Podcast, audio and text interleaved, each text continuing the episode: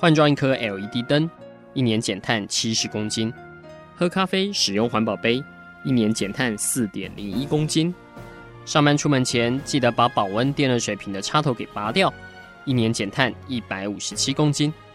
面对气候战役，对抗地球暖化，可以是个人的事，更需要政府及企业的参与。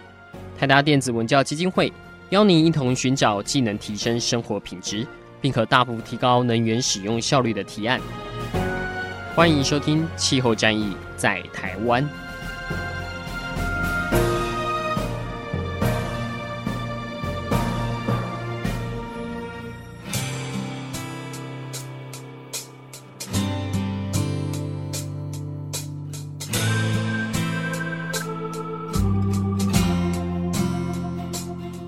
各位听众朋友，大家好，欢迎来收听今天的《气候战役在台湾》，我是共同主持人台达电子文教基金会的高一帆。那今天来跟各位聊一个非常有趣的题目，也是现在台湾非常急迫需要的一个技术，哈，就是啊服务业的节能，特别是连锁型的服务业这样。那各位听众如果常听我们《气候战役在台湾》，一定知道 啊，我们台达电子文教基金会常年一直在宣导节能、节能、节能。但是大家已经看，我们台湾已经连续三年的用电量都还在上升哦。呃，尤其呃今年不怎么热，但是现在还是用电量一直在上升哦。那不太乐观，这样就好像大家总觉得这节能到底是技术不够，还是大家决心不够？然后其实现在也有很多新的科技，像我们过去有请到像是资策会的一些学者专家的团队，那有来带说国外有好多好多的那种实际用软体、用物联网、用大数据，甚至于用 AI 哦，现在很炫。还有人工智慧也可以来做节能，那但是为什么这些很难在台湾实现呢？是到底是我们有哪些诱因不够，还是我们的呃像是 ESCO 产业、节能服务业这样子的呃业者还没有茁壮，还是根本使用者就是服务业他没有心要做这样？哦，因为虽然说现在已经夏天快过了哦，但是大家总会知道，当你炎炎夏日走在路上的时候，你就是会被店家的冷气吸引进去哈。这个连锁店服务业为了吸引客人，那个门都不关的哈，所以冷气就狂开这样子，那个泄漏不晓得呃浪费多少电这样子。那今天我们终于经过千辛万苦的寻找，我们找到一家实际有在帮连锁服务业做节能辅导的，而且它是运用到最新的物联网科技。这家是永耀云端科技的黄伟成业务经理哈，哎，黄兄，欢迎您来到我们节目。哎，主持人你好，各位听众大家好。黄兄要不要聊一下这个当初是？我看永耀云端科技其实也没有成立多久，大概接近四年的时间哈。当初是为什么会有一家新创的这样的公司呢？它其实好像背后还有一个母公司，是不是？是呃，它的大概是因为我们过往呃母企业呃进全兴业，它一直在呃服务的是我们这个连锁产业的空调的部分。嗯那当然，这个因缘说起来也是蛮有趣的啦，哈，因为毕竟我们大家都知道，空调这样的一个设备，在这个连锁的服务的产业的的部分，它的耗电量是最大的。嗯，所以当时候，与其说是我们进入了节能产业，不如说是因为客户有这样的一个需求，嗯、因为啊、呃，整体的用电毕竟是他们的一个呃占比最重，所以变成当时候是因为客户有这样的一个痛点。那邀请我们一起集思广益，看看怎么样协助这样的一个连锁形态的这样的一个呃结构，来协助他们做一些节能的一个导入，这样子。哦，所以原来一开始是因为客户有这样的反应哦。因为其实大家也知道，其实我们在统计国内的建筑空间的用电是大概空调就占一半了。对，尤其是夏天就更凶哦。那剩下的百分之三十有可能是照明，没错。所以有人就说把这两个做好 处理，对，没错，就差不多啊。然后，哎，但是空调做的好好的，然后因为客户的一些要求，就去成立一家这个云端科技公司，吼，是荣耀云端，这听起来很炫。对，所以当初老板是招兵买马，再找一批新的人马来组成这家公司嘛？呃，对，等于说，其实，在为什么我们呃是用两间公司的方式来进行，而不是用一个部门？其实都大家都知道，因为在这个机电的一个产业，跟我们现在利用这个所谓的物联网啊，或是 AI 云端这样的科技，它在运营的本质上其实是有点不太呃一致的。嗯，所以当时候也因为有这样的一个呃市场需求，所以我们等于就是。成立了另外一间公司来专门服务这样的一个连锁型的企业。OK，哎，这样，所以现在会不会双边一起出击的话，是效果更好。譬如说这个。净泉这边先空调先卖给客户，然后后面永耀就加入来帮你监控节能这样子。当然，整体的话，我们其实呃，我们以节能的角度，其实我们在提倡的一个观念哈，大概就是所谓的先从能源可视化开始着手。嗯，因为这个就好比我们今天为什么当时候这一个连锁型企业，它会需要将它的能源可视化？因为这个道理很简单，当时候其实我们可以去想一下，比方我们服务的一间呃。这个银行好了，嗯，他们全台大概有两百多间的一个门市，但过往他们在做节能的时候，常会遇到一个问题，就是说，哎，我到底的耗电是什么样的设备，嗯、以及我这样子，呃，全台这么多间的一个分店，每一间的一个耗电情形是否一样？嗯，所以在整件事情上面，我们当时就透过这样的，先协助客户做能源可视化，有点是呃，让他们知道，哎。大家的一个状况是什么样子？嗯、那针对于不同的一个呃状况，我们给他对症下药，所以就会衍生后续可能是空调的问题呀、啊，或是他可能跟呃这个使用者习惯的问题，那再给他不同的对应方式。那诚如这个主持人提到的，当然如果我们呃透过这样的方式了解到客户是因为他空调的一个呃不管是设备老旧，或是安装上面有一些所谓的可能呃。散热不良而导致它的一个压缩机过于耗电，我们就会提供一个相对应的可能啊空调汰换的一个服务啊，或是后面的一个节能的一个 solution 的一个方法。嗯，这听起来是一个软硬的结合哦。这个母公司做硬体，那新创公司就来做软体，没错。嗯，但是刚刚您讲的例子我有点讶异哈。是。它一间规模已经分行超过两百间的银行，它，既然到那个时候都还没有自己的能源监控系统，没错，听起来有点可怕哎。这会不会是国内很多连锁服务业的常态？这个这个也跟呃主持人大概分享一下，以我们过往这几年在业界的这个实际的一个经验哈，其实说坦白的，以像这样的呃规模，大概两两百间这样的银行哦，说实在，他们负责管理能源的专职单位的人力其实非常少，大概都是一位。通常这一位他还会兼责到其他有关于一些事务维修等等的一些相关的事情，所以他没有办法很全新的在做这样的一个呃能源的一个了解。那甚至说我们知道一些比较具规模，可能是呃这个上千间这样的一个连锁的一个一个商业空间，说实在的，它也大部分都没有完整的一个能源管理的系统。没有办法去通盘的了解这样的一个状况。嗯，哇，那这个黄兄的答案已经大概帮我刚刚的疑问做了一个解答哈。为什么节能做不起来？你就是没有人力去投入嘛，更何况还要去汰换设备、投资新的系统这样。没错，这个也很可怜。这一位能源管理员，搞不好他是个总务老伯伯哦，还要负责当机电水工、水电工之类的。对。一个人管几百家的一个分店分行，对，这从何管起？我看大概每个月跟大家收水电账单就够他忙了。对，像这个部分也可以分享一个我们客户实际的小例子。当时候他们为了要做他们自己本身的能源普查，嗯，那就跟我们的电力公司啊、呃、申请了一个他们全部分行的一个电费账单。他光要整理那些资料，就要花上他可能一到两个月的时间，嗯。那所以在过往还没有这样的能源系统的时候，他光要去了解它的一个各个散落在不同区域的一个分行的用电情况，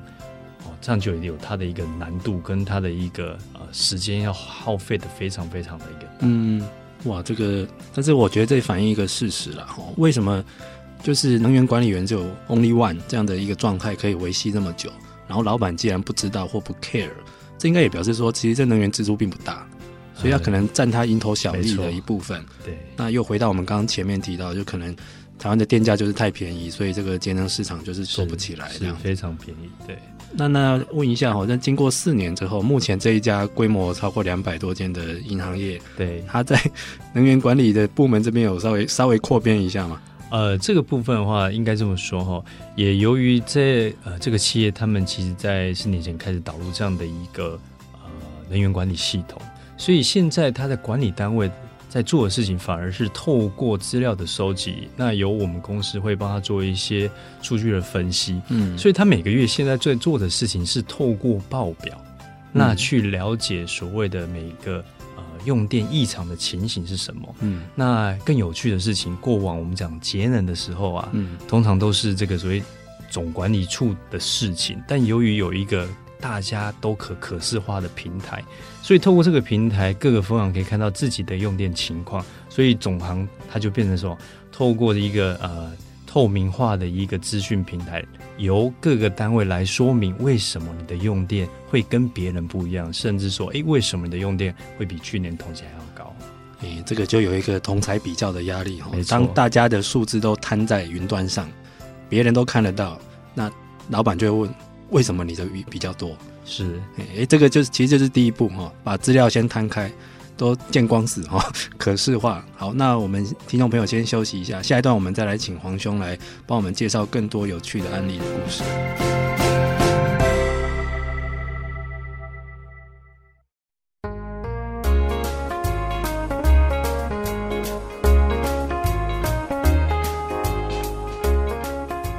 各位听众朋友，大家好，欢迎来收听这一集的《气候战役在台湾》。我们今天邀请到的是专门帮连锁服务业做节能的永耀云端科技的业务经理黄伟成先生。哈，那其实永耀的创立的过程，刚刚黄先生有帮我们做一个分享。哈，就是其实母公司是一家做空调的进全兴业这样子。那从空调这边听到客户端的需求，诶，为什么我这个这么耗能？哦，那个听到这个需求，然后四年前成立了这一家永耀云端，专门来做系统化的节能。哈，其实我觉得，呃，你们老板算很有远见哦，因为这四年刚好是台湾最缺电的时候，没错。所以现在应该很多老板都很紧张，就是哎，先不管台电的电够不够用，就是我的这个连锁服务业有没有办法做节能，然后呃，到底我是用的比别人多还比别人少？哦，这个目前大家的神经应该都紧张到了啦。哈，那我们刚刚听到了有一个银行业的故事，是。现在我们来听一下这个跟大家生活很接近的一些餐饮服务业。没错，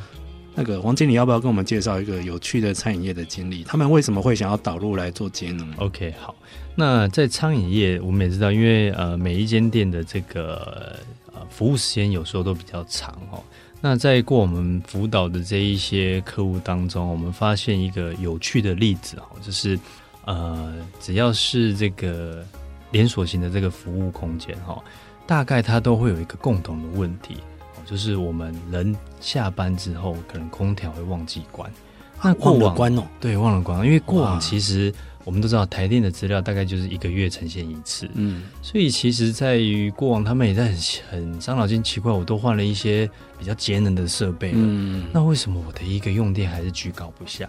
那有趣的事情是说，因为在这个我们讲专业分工的情况下，通常这个。呃，能源管理归我们的这个叫工程部门，嗯，那现场的营运单位归我们叫做这个所营业的一个部门。那有趣的事情啦，那如果今天这个下班了，空调忘记关，到底是属于工程单位的问题，还是营运单位的问题？好像三不管地带，没错。那过往因为由于也无从得知有这样的一个现象，那。呃，这个我们辅辅导这个餐饮业，他透过这样的一个数据收集之后，发现啊，原来其实好像也不是设备的问题，好像是所谓的管理上面，我们的一些呃 SOP 上面有些出了一些什么样的一个有需要做一些调整的部分。那透过这样的方式，那就结合了这样的一个数据的一个分析跟收集，那就会提供这样的一个。呃，企业他们在定定它的现场的一个 SOP，他就做了一些调整。嗯，对，其实大家不要听起来觉得很好玩哦，因为忘记关这个人为因素吧，其实真的有时候你要系统去帮你收集哈。像我看到这个黄兄提供的简报哈，他有提供之前有些连锁餐饮空间哈，这个一个月忘记关的次数是超过五六百次。对，但是系统帮你抓到之后，马上就降到二三十次。是没错。哎，但是。说起来，这个有办法用系统直接控制吗？譬如说，我如果晚上开到十一点好了，我系统就设定让它不管怎样，我十二点会自动关，是可以这样做吗？呃，这个其实，在我们为什么会将这个节能服务分为叫三个部分，第一个叫可视化，第二个叫自动化，最后一个叫智慧化。嗯，原因是这样，我们呃，当然以产品设计的角度来看哦。我们当我们知道现场的状况是怎么样，其实透过我们讲云端的方式，要对于现场设备进行一些开关，其实是技术上是没问题的。嗯、但这样我刚才也提到，就是说，因为在于每一个企业，它的服务流程不太一样。嗯，比方说像这一个刚刚这个客户来讲，他们有时候会有一隔天会有一些促销的动作。嗯，所以他每一天的使用时间的排程可能会不太一样。哦，那再加上有时候这些呃设备上面，像也分享一个有趣的日子。当时我们其实也发现这样的问题哈，我们也也跟这个客户说，哎，我们其实可以通过云端协助你把这样的一个设备直接关掉。他说，哦，但是如果直接关掉，如果里面还有人的时候，那可能会影响到劳工安全。所以在整个企业里面，有时候我们讲自动化，它是因为我的一个知道我的状况是什么之后，我制定的流程以后。那自动化就协助把这个流程上面去加以优化的一个区块，也是。然后再怎么样的自动化，还是最后要保留一些人为调整的空间在哈。像啊，昨天看到一个新闻，大家可能觉得好笑哈。现在车厂有在研究哈，以后那个汽车的空调系统要让它调成有一个叫宠物模式，就如果大家下了车，引擎关了，忘记这个里面还有动物哈。那也怕它会热死或冷死，那所以要有一个宠物模式，让它维持在一个还挺得住哈，要等主人回来救它。听起来觉得很好笑哈，但是国外有人在研究啊，因为现在有宠物的车主也非常多哈。对，哎，但是黄兄，我们讲到餐饮业，我就会觉得有一个业别我一定要问，因为我刚好看到你们也有这样的客户哈，是像这个火锅店，对，大家知道我们台湾人真的是很爱吃火锅，没错。尤其夏天的时候，外面快热死，里面还是吃火锅。这时候，第一个冷气要超强，没错。第二个是它为了食材要新鲜，它的冷冻设备也必须要做很多工，没错。哦，所以像这样的行业，它会不会其实它的节能的痛点非常多？因为真的客人都要求冷气要给我开到最强，对，狂吹这样子。你们这样怎么应付这样的客户呢？好，其实在这个火锅餐饮业，呃，说实在的，它因为它的营运时那个形态。跟我们一般的商业空间不太一样，因为餐饮嘛，所以它会有一个叫做用餐时段。嗯，所以通常在这样的现场，它的空调基本上就是因应所谓的用餐时段。所以说坦白，他们开空调的时间其实不会太长。嗯，但也在于我们在辅导他们的过程当中，发现它其实某一些耗能的部分，最重反而是在冷冻跟冷藏的设备。嗯，那尤其是。一个现象啦，台湾在冷冻冷藏的一些基础的规范，其实不像空调来的这么的有规范。因为像空调，可能我们有一些 COP 的一些要求啊等等。嗯、但在这个冷冻冷藏，以目前台湾的现况哈，大部分都是我们讲的用拼装的。嗯，所以什么叫拼装？就是因地制宜。我可能看我的这个冷冻库要多大，所以我的库板搭一搭，然后压缩机组放上去。所以换言之，很多的一个呃冷冻冷藏设备，它的能耗状况其实是出厂的时候根本是没有法可以规范。嗯，所以对于业者来讲，哦，就是使用单位来讲，他当然希望厂商给我越冷越好。嗯，哦，最好是我里面食材不要有任何的问题。那当然这样的一个状况引起就是我的能耗的匹配到底啊、呃、是否正常？嗯，因为大部分都是所谓的呃厂商说的算嘛。那除了这个能源消耗的问题，同时他们我发现哈，其实在这方面对于冷冻的机组是否正常运作，嗯，反而是他们在餐饮业比较关心的。为什么？因为冰在里面的食材啊，说实在，有时候真的比我们的电费哦哦来的还要这个更贵一点，所以他们反而是在餐饮业，除了能源是他们在意的部分之外。他们也非常希望可以了解它这个冷冻冷藏设备的运作是否正常。这会不会中间有很多过度设计或容量弄太高的问题？没错，对。那甚至因为我们讲的在冷冻冷藏这个没有一个规范，所以其实很多大部分是我们讲的就是像刚才主持人提到过度设计。因为对于厂商来讲，当然是希望它的冷冻是足够的。是，就有可能他这个空间凭他的需求哈，跟空间密度可能三台就够了，他就一次给他买个五台。对，因为宁可需要想说，我需要火力全开或冷动力全开的时候，我有这个。是，但是平常用得到吗？不知道。对，嗯，那甚至也由于这个议题哈，我们陪的这样的餐饮业也有深度探讨。光是在这个冷冻库里面哦，因为大家可以想象，它其实有点像一个小房间，嗯，一个房间，所以里面的这个出风口摆放的位置，以及食材摆在哪个地方，其实都会影响到我们这个冷冻系统的一个耗能的一个运作。哦，也这也倒是，以前我在那个。餐饮业有打过工哦，就是那个冷冻库真的进去是要算秒的，因为真的好冷好冷，没错，还要特别穿那种厚外套冲进去，然后马上又冲出来。是，其实你根本在拿什么东西你都不知道。对，然后我就常在想说，有必要开那么冷吗？对，那真的这么开给它开火力超强好了，就真的就不会坏嘛？是，这也是有这样的问题。没错，没错，没错。好，这个其实今天 永耀云端带来的例子，应该跟大家生活都蛮接近的哈。那我们在这边先休息一下。下一段我们来听听看，到底要服务业导入节能的难处是在哪里？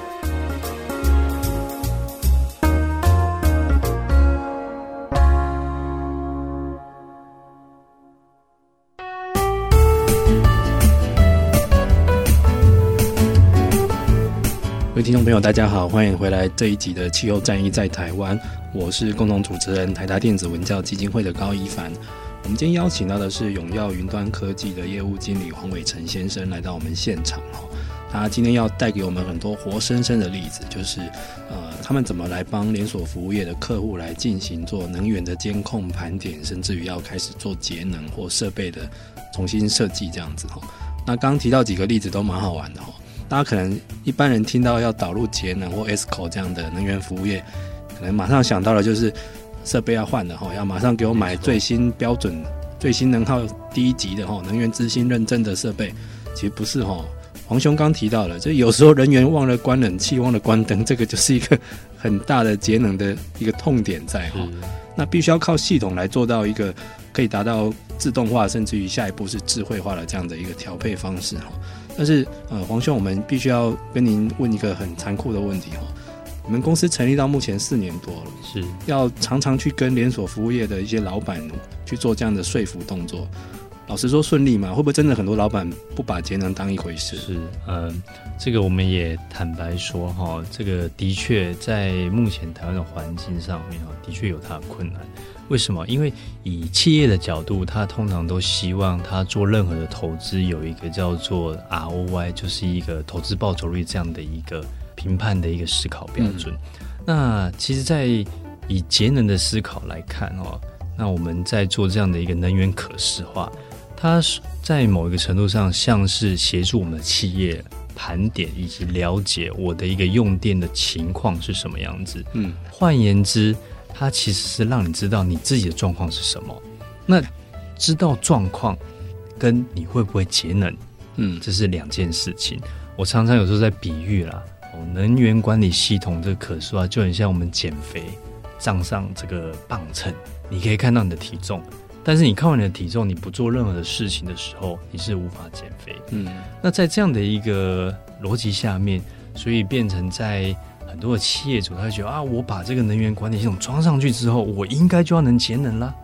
那但是有趣的事情就是，它反映的是你企业在使用能源上面的现况是什么？嗯，那。知道状况之后，就会有赖于我们的呃企业内部，我们如何透过这样的一个管理的模式，或是一个我们提供那个能源改善的方式，进行所谓第二阶段的一个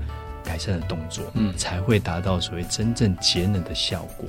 但在这个前期的能管系统的导入，其实对企业主来讲，他觉得，哎，那我做这件事情好像不会有。立即的效益哦，嗯，所以大部分的企业说实在的，还是以这一个呃把设备汰换的角度来做这样的一个节能，嗯，那这边有时候我也会跟企业主来分享了，我说哈，节能哦通常不是技术的问题，它是一个心理学的问题。为什么我常常这样说？如果我们今天是一间啊工厂或是一栋大楼，可能老板看得到我的同仁怎么使用我的能源。所以老板可以亲自作证，嗯，但是在这个连锁企业啊，通常哦，就是每一个现场都是所谓我们讲销售单位或营业单位，对于能源的使用，基本上啊、呃，他们不是专职的同仁，所以有趣的事情就会变成了，那到底使用能源的是人，但如果我一直在设备上做汰换，似乎好像没有办法对这个对症下药，所以也由于这样的一个情况哦，所以在这个呃碗里面的一个需求，它其实是要依照这一个呃系统搭配的一起使用这样子。对，这里讲到一个连锁服务业一个很大的问题哦，其实现在很多是那种分店。分店老实讲，谁待对久呢？其实很多是 part time 跟工读生，没错，他们的耗能行为你管得着吗？或者是总部这边台北管得到屏东分店的那个？对，这个第一个问题是这个，第二个是说那个呃，这个人的行为有没有办法鞭长莫及的管到他？我们过去台达也有捐很多绿建筑给校园哦，然后后来发觉，哎，怎么有些校园？用电状况没有改善，我们明明做了绿建筑是引进外气啊，跟自然光的，但是学生进教室就是马上反射动作的关窗、关门、开冷气、开灯，外面是艳阳刮照，他也是要开灯之类的，是对。但是你又很难说啊，我们这个绿建筑落成了，全体学生来进行一套能源教育，对，又很难这么做哈。其实这样子做还这样子一说，还真的蛮难立即推行哈。所以这边我也分享，我们实际上哈，因为我们刚才讲节能其实不是技术问题，是心理学的问题。嗯，所以有趣的事情，我们结合了这样的资讯，呃，就能源可视化以后，再结合我们讲的心理学，这怎么说呢？呃，当时我们在协助这个企业导入的时候，我们帮他做了一个，因为第一步已经让资料能源看得见了嘛，所以我们后面做了一件事情，就是比赛。嗯，做什么事情呢？让大家一起来为自己的分店或分行。的用电来努力，那今天这个就变成说，哎，我现在的一个可能，也许就是一个随手关的那个小动作，这样的一个动作是可以让我的分店的能耗下降。透过这个总行的一个很奖励的一个动作，以及这个所谓颁奖的动作，有时候反而奖金不是一个很重要的事情，而是一个荣誉感。那透过这样的形式，大家觉得今天的这个用电是跟我有关的时候，自然而然我就会在行为上面会有这个所谓节能的意识。哦，这个是我们在辅导这个呃连锁型企业，为什么会说这个是一个心理学的问题？哦，这个是一个呃我们一开始在做也没有想到的一个事情。嗯，对，的确这个。这也是他的一个好处哦，他要办一些内部竞赛，其实相对来说是容易的，因为他这个分店一扩散，就让大家自己比吧。是的，不然你在这边总部叫半天，下面还是不一定会理你了哈。没错，没错。不过这个又牵涉到一个问题，台湾很多连锁型服务业有它的加盟制度。没错，会不会其实加盟主不太鸟这个？呃，当然哈，目前我们其实服务的这几间都呃全台都有导入的一个企业哈，大部分都是直营的。嗯，哦，那。加盟的确有它的一些呃挑战跟困难，嗯，那但是有时候另反而打趣的事情哦，呃，加盟主因为自己是加盟主，所以电费多跟少他有直接的感受。啊，真的吗？反而加盟的比较节能，反而他会去计较或是会去精算，哎，我这样的能源使用到底是好还是不好？嗯，所以反而在于某个程度，直营店跟加盟店，因为就像嘛。我们家自己的店，谁会最在意？一定是自己嘛。嗯，那如果今天这个店是公司出的，我可能就比较没有太大的感受。公共的店有公给用，进菜用。是啊，是啊。哎，这个倒是一个有趣的事哈。这个也的确符合一些店长的心理。当我这个店所有的成本支出都是我自己付的时候，我搞不好比这个加盟总部还要担心呢。对。那所以在这个层次上面，所以能管系统就是协助这一些。我们讲的各个店长去了解自己状况、自己的状况，以及自己在我们讲这个集团里面的状况是什么。那我了解状况之后，后面才会有一些对应的 solution 导入。嗯，这样子。对，我倒觉得这个内部的竞赛跟呃分店之间彼此的竞争跟较量，这个倒是总部可以去善加运用的。因为其实这个人的心理很微妙，当你要被比的时候，或者是列入 KPI。这个店长就会动起来，哦，搞不好这个发现这个系统通知你那个没有关空调，你还会冲回去店里面关。是 是是。但是我不晓得是不是现在大家比较不珍惜能源。以前我们在打工的时候，哈，那个最后一个程序就是巡里面店里面所有的，不管是开关还是空调什么，甚至于像什么收银系统、电脑，对，全部都要关诶。但是现在的人都不做这些动作嘛，还忘关这么多，我真的觉得自己有点夸张这样子。对，那这个我也可以再补充一下。有时候其实也不是同仁真的故意忘记关，因为我们都知道有一些的行社化来来说好了，它的建制可能是十几二十年的一个地方，嗯，所以它很多的开关在初期设计跟后面使用其实是有不同的一个开关的地方。嗯、像我们辅导的一个客户来讲，他的我们讲的这个冷却水塔的这个马达，他在那边工作大概快十年。他不晓得有那个开关要关，还真的，应应该现在很多人也不知道。对，因为大家就像以为就是商用空调就像家里的空调一样哦，只要遥控器拿起来按一按就结束了。但是我们在这些商业空间，有些是我们讲的中央空调系统，嗯，它可能除了现场的风机要关之外，我的主机段、我的棒浦段都要关，嗯，但可能过往可能在交接上面，或是等等之类的一些。缘故哈，他可能也不知道有这些东西，这很像那个哈利波特那个哈，消失的密室跟消失的开关，很多对年久失修，或者是你以前一直以为它二十四小时 on 都 OK 的，你现在忘叫你关，你还真的不晓得开关在哪里。是是，好，各位听众朋友，我们先休息一下，下一段我们来看看这个连锁服务业未来的节能形态可以有什么样的变化。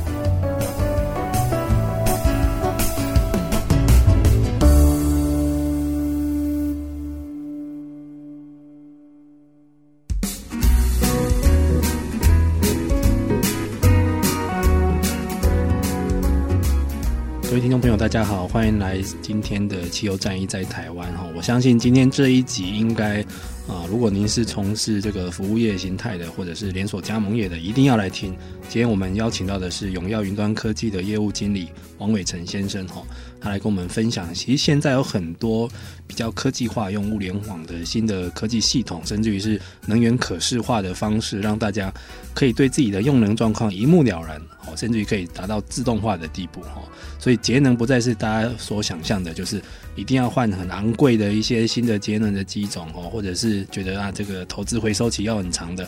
有些根本是行为面的改变而已哈。像刚刚听到的，可能您目前也印象很深刻的，忘记关冷气跟忘记关灯哦，这些就就是一个很大的节能的痛点。还有刚刚提到了哈，这个水塔它的马达的开关在哪里，很多人也不知道哈，甚至于忘了哦，甚至于几十年的传承下来也。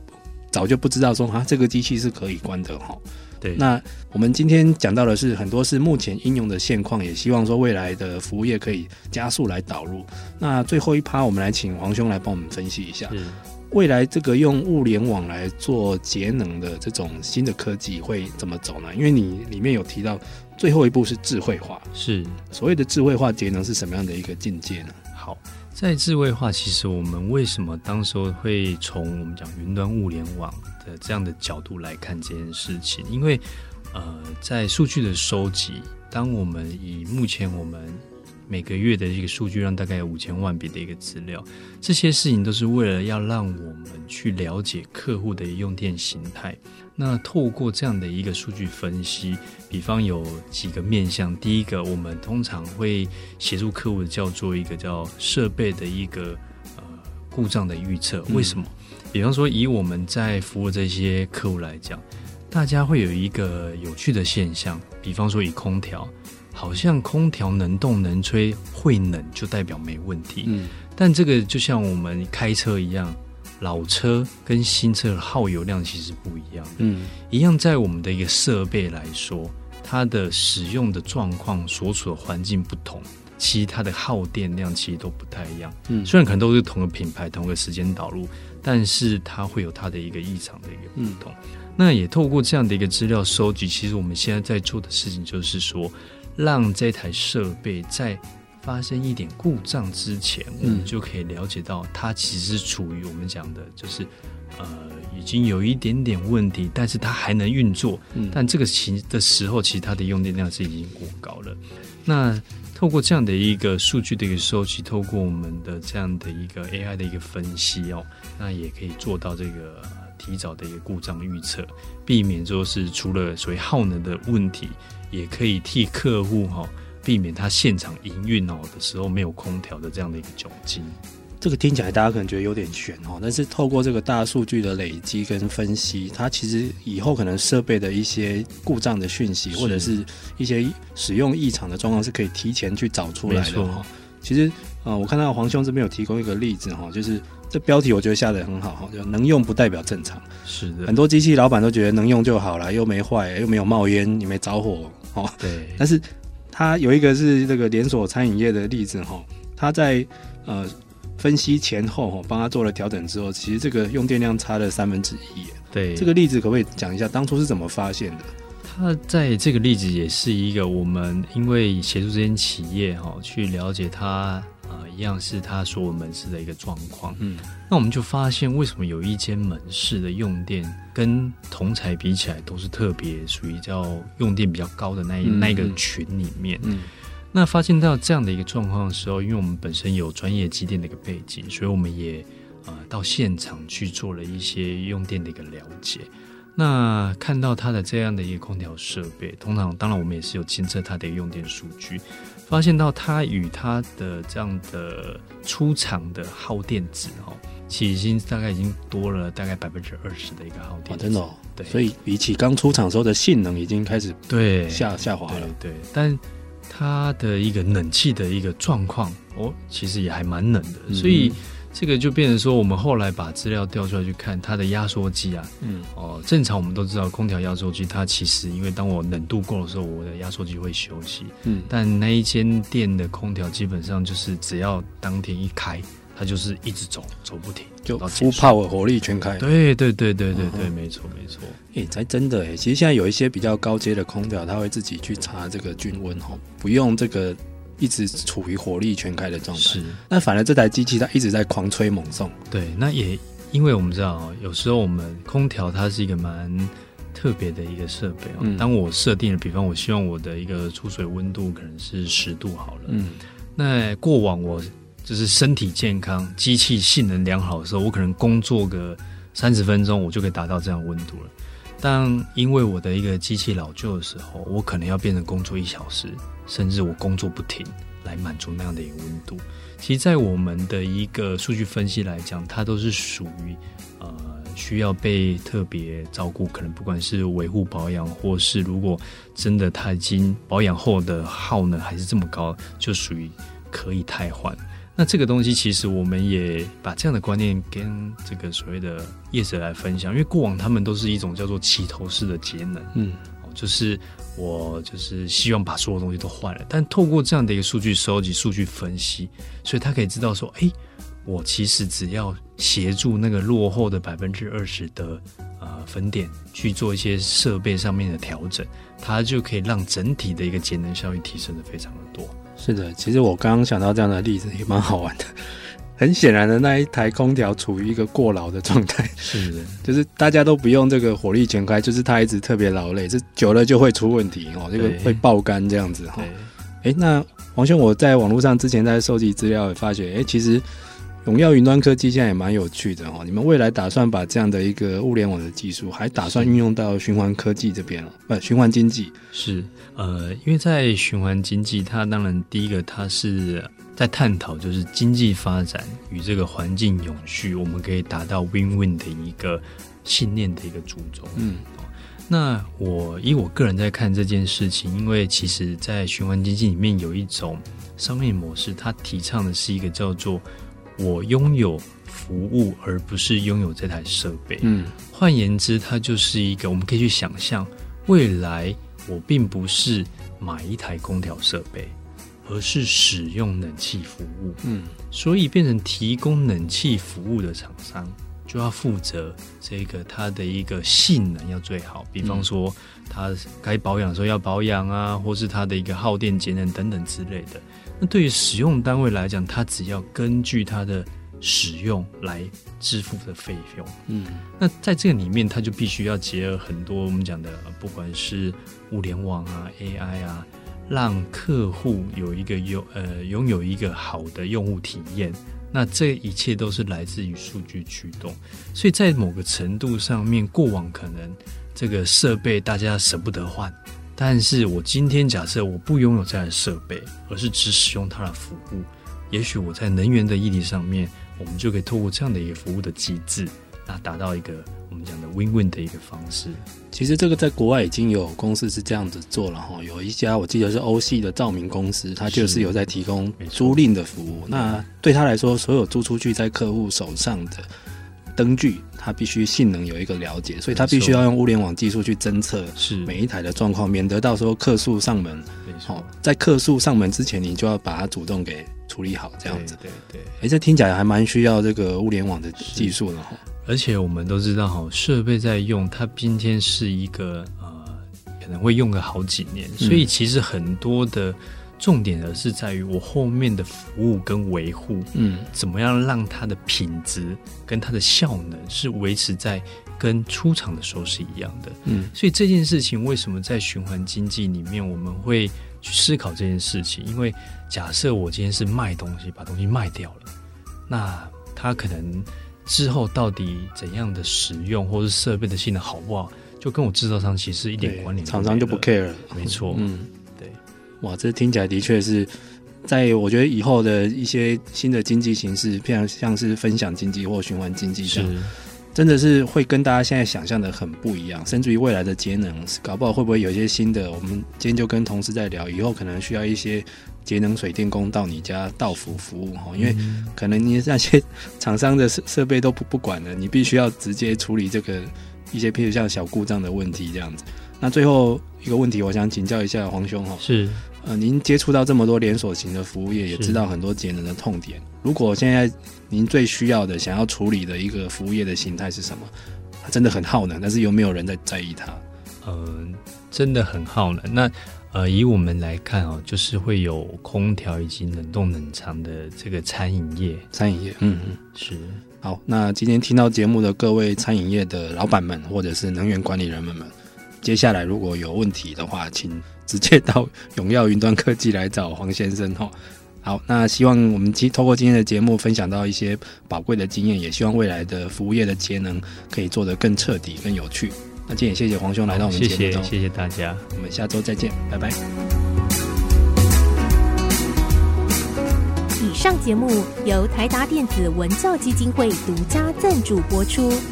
台达电子文教基金会邀您一起环保节能爱地球。